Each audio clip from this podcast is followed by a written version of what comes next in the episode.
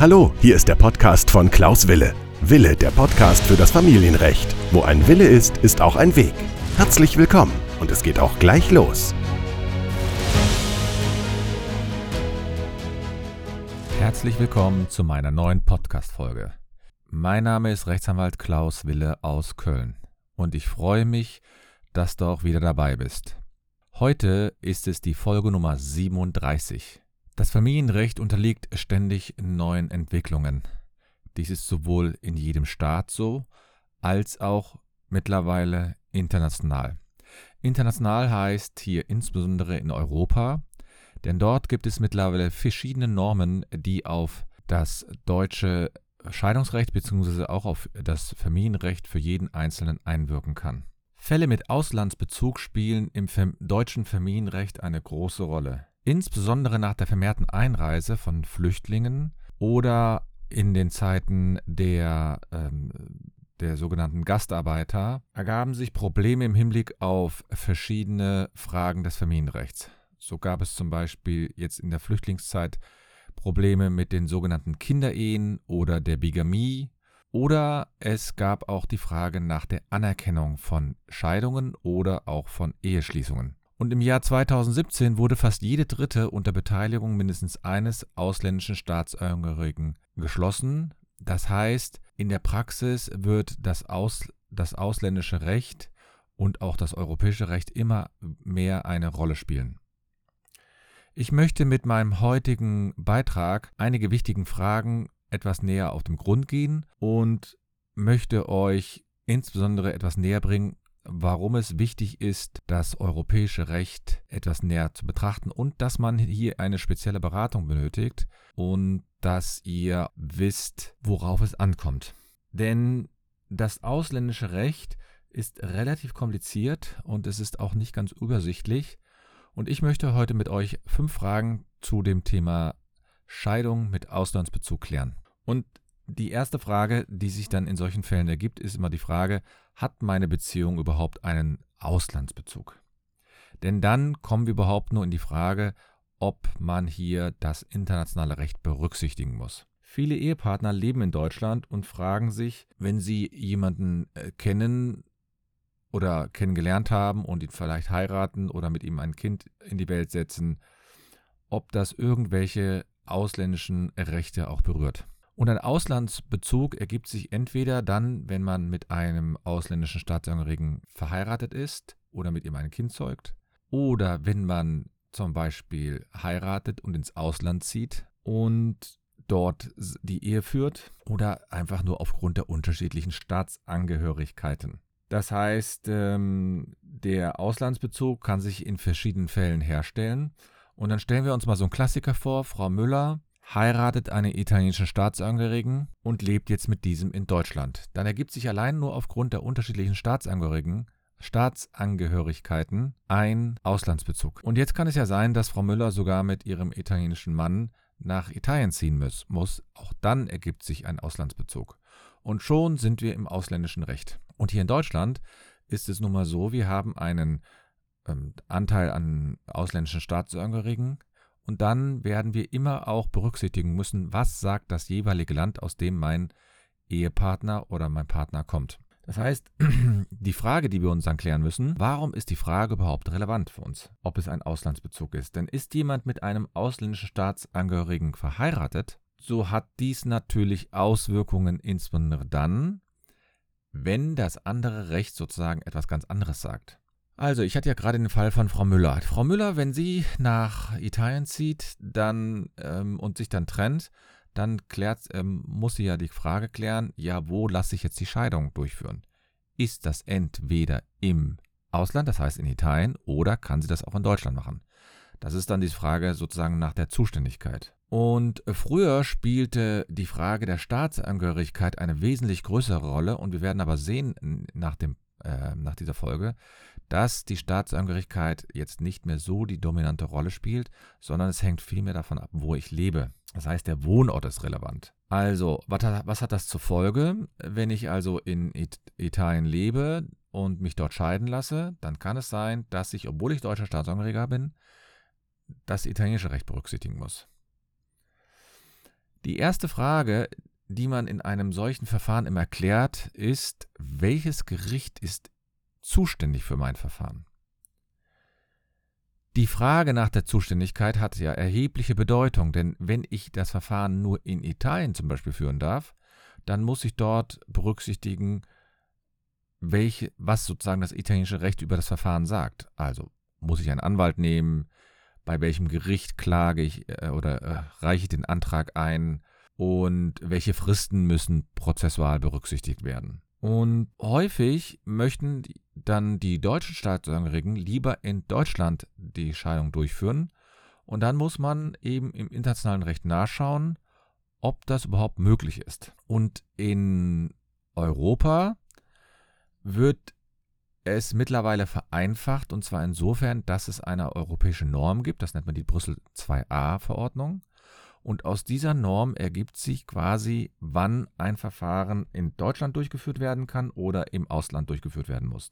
Und um es mal ein bisschen abzukürzen, in, ähm, es ist also möglich, dass eine Ehe im Ausland geführt wird, aber man kann unter gewissen Voraussetzungen diese Ehe auch in seinem eigenen Heimatland scheiden lassen. Wichtig ist dabei aber noch Folgendes.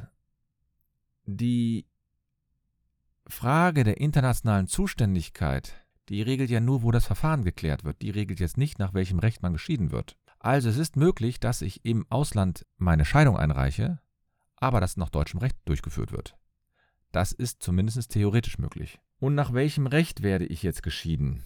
Ja, das ist ja die Frage, ähm, muss ich jetzt hier in meinem Beispiel von Frau Müller das deutsche Recht anwenden oder muss ich das italienische Recht anwenden? Und hier ist es wie immer, wenn Juristen sich nicht hundertprozentig festlegen wollen, dann sagen sie, es kommt darauf an oder es hängt vom Einzelfall ab. Unterstellen wir mal, dass Frau Müller, die in ähm, Deutschland äh, mit ihrem Mann gelebt hat, in Deutschland auch die Scheidung einreicht. Dann muss man die sogenannte Rom-III-Verordnung berücksichtigen. Das heißt, wir haben hier zwei internationale Verordnungen, die von der EU erlassen worden sind. Das ist einmal die Brüssel II-A-Verordnung und die Rom-III-Verordnung. Und um es nicht zu juristisch zu machen, das ist schon sehr verwirrend, das Ganze, muss man dann die, die Rom-III-Verordnung gilt also für Paare, die gilt dann auch für Paare, die sich in Deutschland scheiden lassen müssen oder wollen.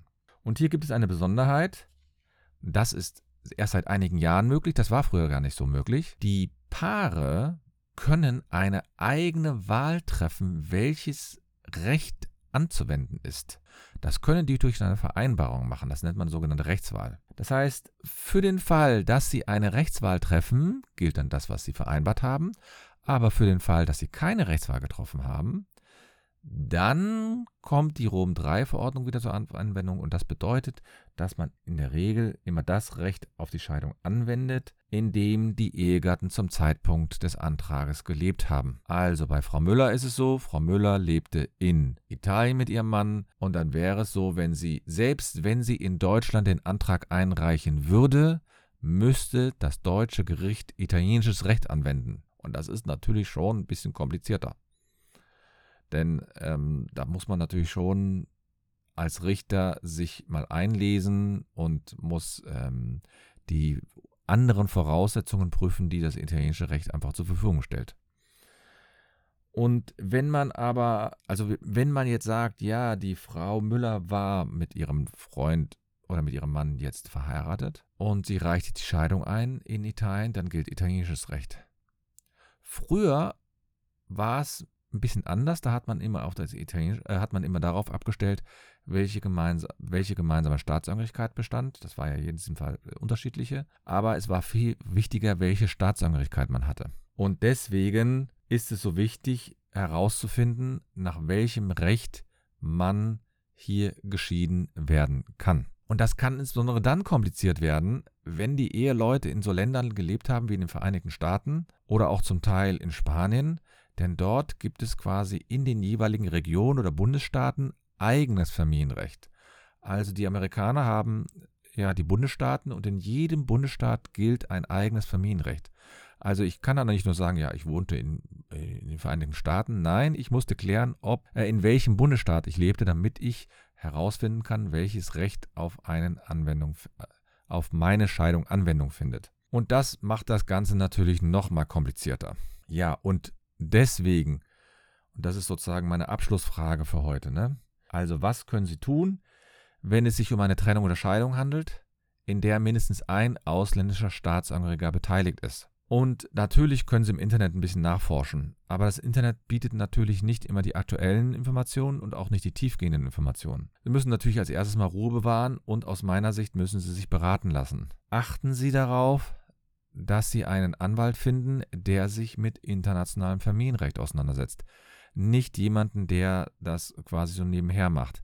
Denn das internationale Familienrecht kann schon etwas komplizierter sein. Ich hatte ja schon mal eine Folge über das sogenannte HKÜ, also das Hager Kindesentführungsübereinkommen. Und auch hier braucht man jemanden, der sich mit internationalem Familienrecht auskennt. Und in, bei Scheidungen ist es sogar noch mal relevanter, weil wir natürlich viel mehr Bereiche regeln müssen.